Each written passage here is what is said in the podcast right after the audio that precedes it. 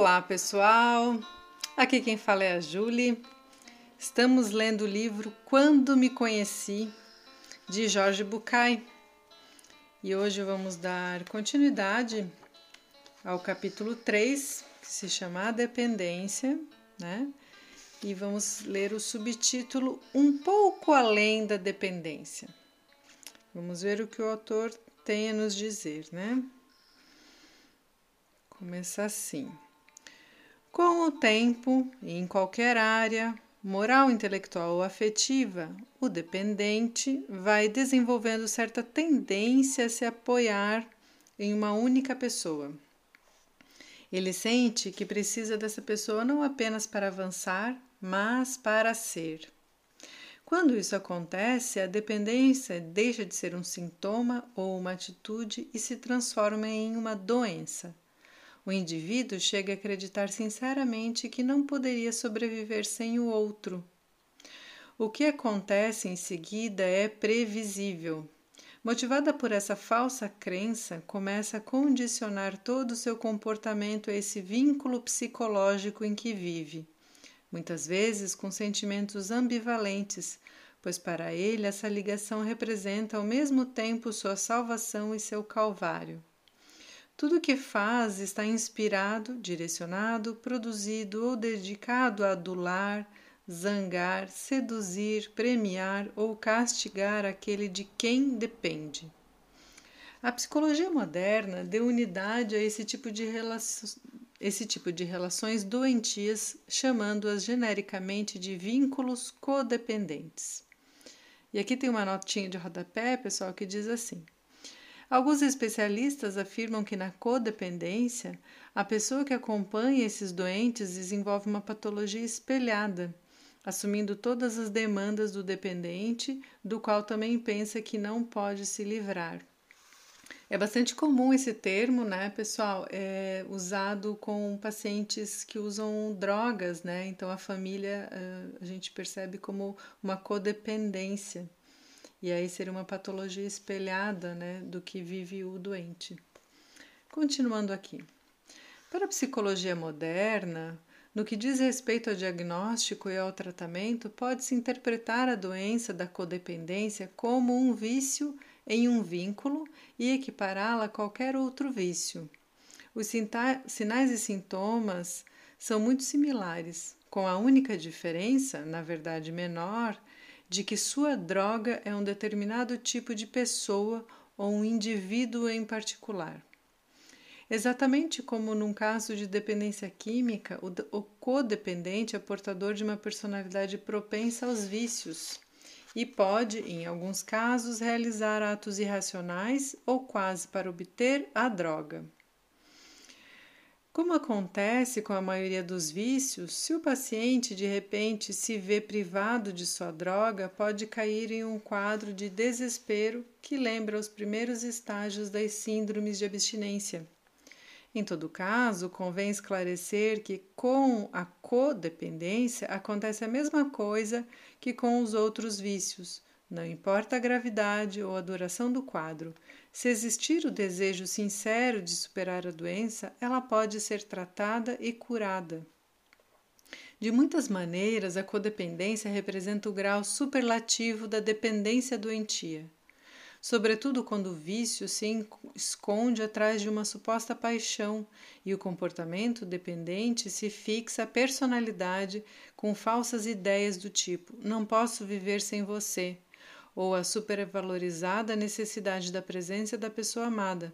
Não sou nada sem você ao meu lado. Muitas vezes o paciente, homem ou mulher, argumenta: Mas se amo alguém de todo o coração, não é certo e até saudável que eu sinta que não posso viver sem essa pessoa? Ao que sempre respondo: Não, nunca é saudável e também não é certo. É, fazendo um adendo aqui, né, pessoal? Isso a gente percebe nesses casos em que os namorados não, não conseguem lidar com, ou as namoradas não conseguem lidar com a perda, com o término, e principalmente nos homens, né, nessa nossa sociedade machista né, e patriarcal, e acabam cometendo algum, alguma loucura, algum ato impensado e, e batendo ou até chegando a matar a, a namorada, né? Então é um caso de codependência, onde você não imagina que pode viver sem, né, de dependência. É, retomando aqui. E às vezes, nos dias em que estou mais impiedoso, acrescento. Mas o pior é que não é verdade que ela não pode viver sem você, mesmo que jure que não consegue. Sinto muito. A verdade que nos deixa tristes é que sempre se pode viver sem o outro, sempre. E há duas pessoas que deveriam saber disso: eu mesmo e quem está ao meu lado. Vou repetir, pessoal, muito, muito legal isso para quem acha que não consegue viver sem alguém. A verdade é que nos deixa e que nos deixa triste é que sempre se pode viver sem o outro, sempre.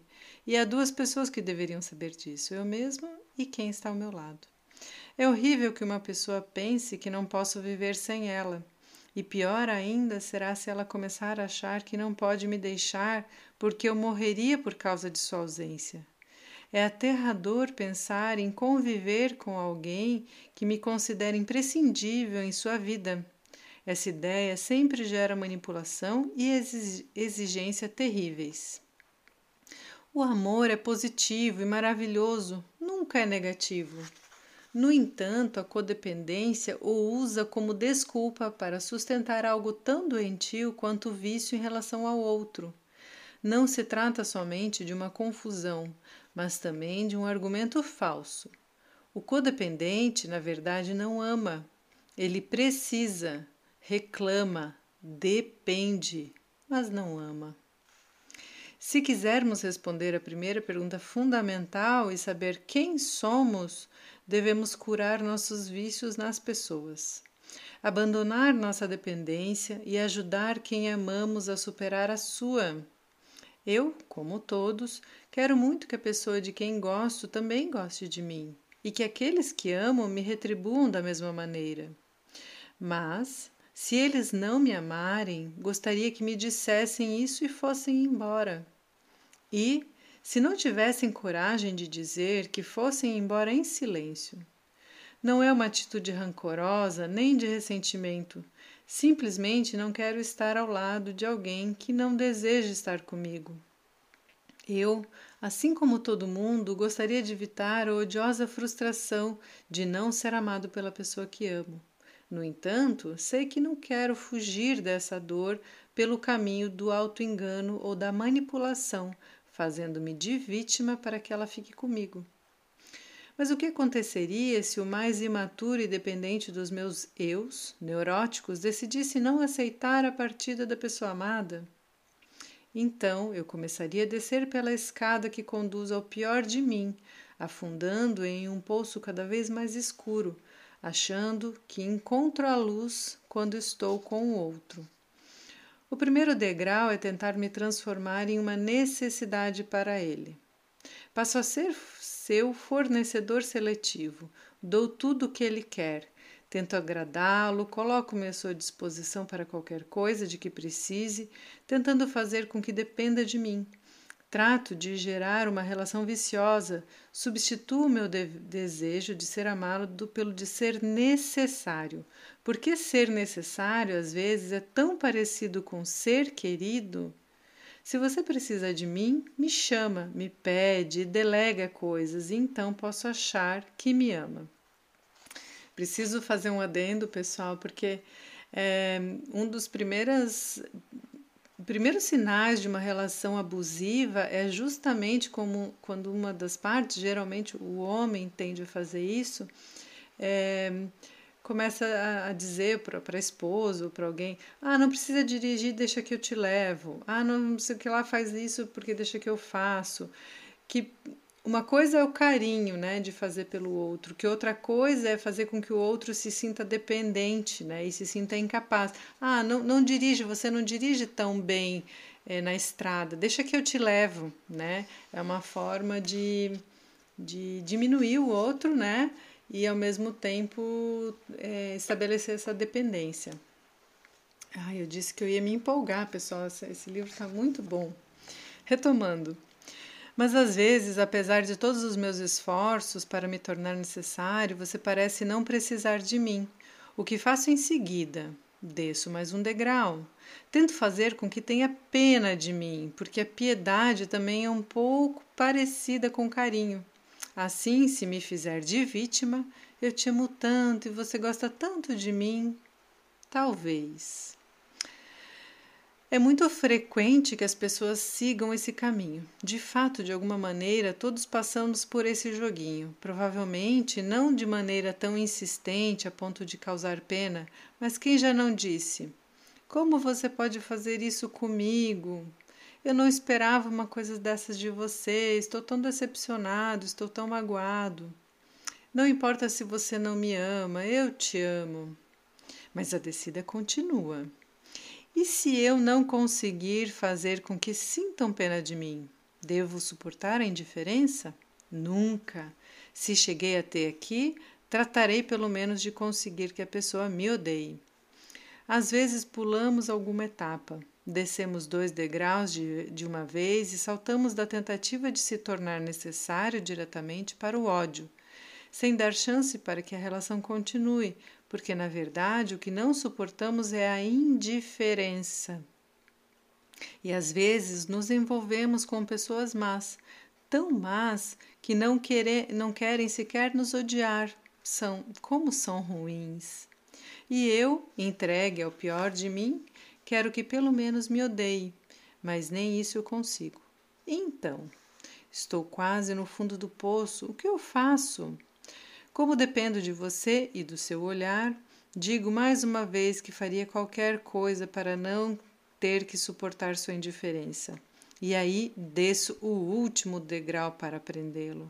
Faço com que sinta medo do que posso fazer contra você ou contra mim mesmo, na ilusão de deixá-lo com sentimento de culpa e pensando em mim. Poderíamos imaginar Glenn Close dizendo a Michael Douglas no filme Atração Fatal: se não consegui sentir que você me amava ou precisava de mim, se você se recusou a sentir pena e cuidar de mim por isso, se nem sequer consegui que me odiasse, a partir de agora você vai ter que notar minha presença, querendo ou não, porque vou tratar de fazer com que sinta medo de mim. Este caminho sinistro, que todos nós já percorremos de alguma forma, mesmo que não tenhamos chegado ao fundo do poço, é o mesmo pelo qual viajam alguns dos grupos violentos do mundo. O que acontece com eles? Jovens adolescentes, minorias, grupos marginais, países inteiros não conseguiram reconhecimento de nenhum tipo. Sentem ou sabem que ninguém os quer Ninguém precisa deles, nem lhes dá atenção ou se importa com seu sofrimento. E então, percorrendo mais ou menos o caminho descrito, decidiram pelo menos ser odiados e acabaram gerando medo.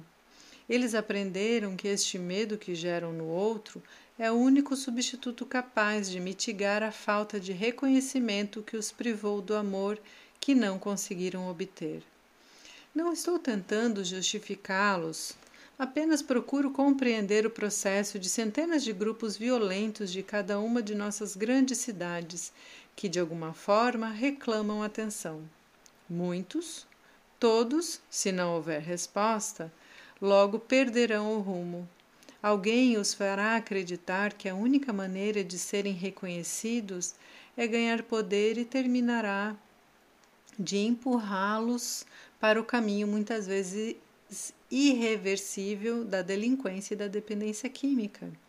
No entanto, acho que convém não que esquecer que essa descida começou por causa de uma falta de amor. Quando a busca do olhar do outro se transforma em dependência, o amor se torna uma luta pelo poder e caímos na tentação de nos colocar a serviço do outro, de manipular um pouco sua piedade, de provocar raiva e até de ameaçá-lo com abandono, maus tratos ou nosso próprio sofrimento. É muito doloroso aceitar que não me amam, mas sempre será melhor do que suportar que me enganem. No livro Vozes, Antônio Porchia diz: Deixaram de enganá-lo, não de amá-lo, porque você sofre como se tivessem deixado de amá-lo? E aqui mais um subitem: abandonar a dependência. Isso não é novidade. Todos os psicólogos, mestres, gurus e filósofos do mundo falaram deste assunto e continuam a abordá-lo. Em uma coisa todos concordamos: é preciso abandonar a dependência para podermos ser plenamente bem quem somos. O problema é para onde ir ao abandoná-la? A primeira resposta que nos ocorre é óbvia. Vamos em busca da independência, total e absoluta e limitada. Ou seja, simplesmente não depender de ninguém, de maneira nenhuma e nunca mais. Seria maravilhoso, não? Sobretudo se fosse possível. O inconveniente dessa proposta é que, na realidade da vida das pessoas, ela implica uma mentira. Ninguém é totalmente independente. Por quê? porque para ser independente seria preciso ser autossuficiente, coisa que não somos. Ninguém pode prescindir das pessoas de uma vez por todas. Necessitamos dos outros, irremediavelmente, de, de muitas e diferentes maneiras. E por isso, a independência absoluta de que falamos é uma meta inatingível, uma situação utópica e virtual, mas que deve ser mostrada como impossível desde o começo para não experimentarmos uma eterna frustração. Por outro lado, torna-se evidente que a independência às vezes não parece muito desejável. Alguns colegas propõem para este beco sem saída o conceito da interdependência. Eu dependo de você, você de mim, os dois de todos os outros e eles de nós. Entendo o grau de romantismo e encanto que uma proposta como esta pode evocar em qualquer um que já tenha se apaixonado. No entanto, acho que as argumentações e justificativas para sustentá-la como genérica e desejável são, no mínimo, pobres e, na maioria das vezes, me fazem pensar em uma tentativa grosseira de manipulação para conseguir persuadir os mais fortes nem sequer com relação ao casal, utilizado pelos defensores da interdependência como exemplo perfeito, acho essa saída agradável. Sempre digo que os casais se dividem em dois grandes grupos: aqueles que gostam de pensar que fizeram uma escolha para sempre e aqueles que preferem correr o risco de ser escolhidos todo dia, embora, feliz ou infelizmente, não pelas mesmas razões. Os que se inserem nas vantagens da interdependência parecem se sentir mais seguros dentro dos laços indissolúveis que geram. Eu dependo de você e você depende de mim. Eu dependo e você depende. Embora, do meu ponto de vista, os interdependentes sejam dependentes. E quando dependemos, já não escolhemos. E se não há escolha, não há liberdade sem a qual, como sempre digo, não pode haver amor. Voltemos ao nosso pequeno problema: abandonar a indesejável dependência. Mas o que fazer então? Se as saídas propostas não servem porque a independência é impossível, a codependência é doentia e a interdependência não parece solucionar nada, a solução que proponho há muitos anos é representada por uma palavra que não está nos dicionários, pelo menos não ainda. Autodependência. e assim ele finaliza esse capítulo, pessoal. Então, propondo uma nova palavra, porque já que a codependência, a dependência é doentia e a interdependência não parece uma solução para ele, então, é, e ser independente totalmente não tem como, né? Porque teríamos que ser autossuficientes. Então, ele sugere que sejamos, é, sejamos autodependentes. Gostei desse termo. Acho que vou pensar um pouquinho sobre isso. E aí ele vai, ele finaliza então o capítulo que fala de dependência, né? Sugerindo então uma autodependência. No próximo áudio a gente vai é, da, da continuidade para o caminho da autodependência, então. Então, ele nos sinaliza, ele vai tentar nos mostrar qual é o caminho que teremos que seguir, então, para essa autodependência. Espero que vocês estejam gostando, que vocês tenham ótimas reflexões, um lindo dia e até o próximo áudio.